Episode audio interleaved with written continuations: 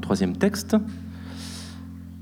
La vie têtue de Juliette Rousseau aux éditions Cambourakis. Vagin chaud, chair douloureuse, pénétrée par des dizaines de mains étrangères.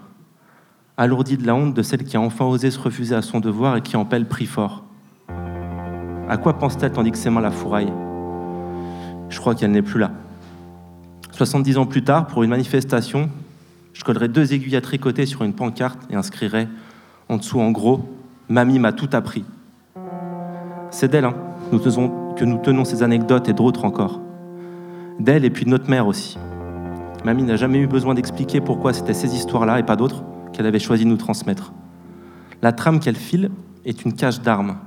Nous sommes les héritières d'une détermination farouche, nous les descendants des avortements ratés et des grossesses imposées. Celle-ci est indémêlable de nos douleurs et de nos rages, transmise d'une génération à l'autre comme on essore un torchon plein de sang dans l'anonymat d'une cuisine plongée dans la nuit. Regarde-moi, regarde-moi, tu me vois? Je coule nos torchons ensemble pour en faire un livre à ta mémoire.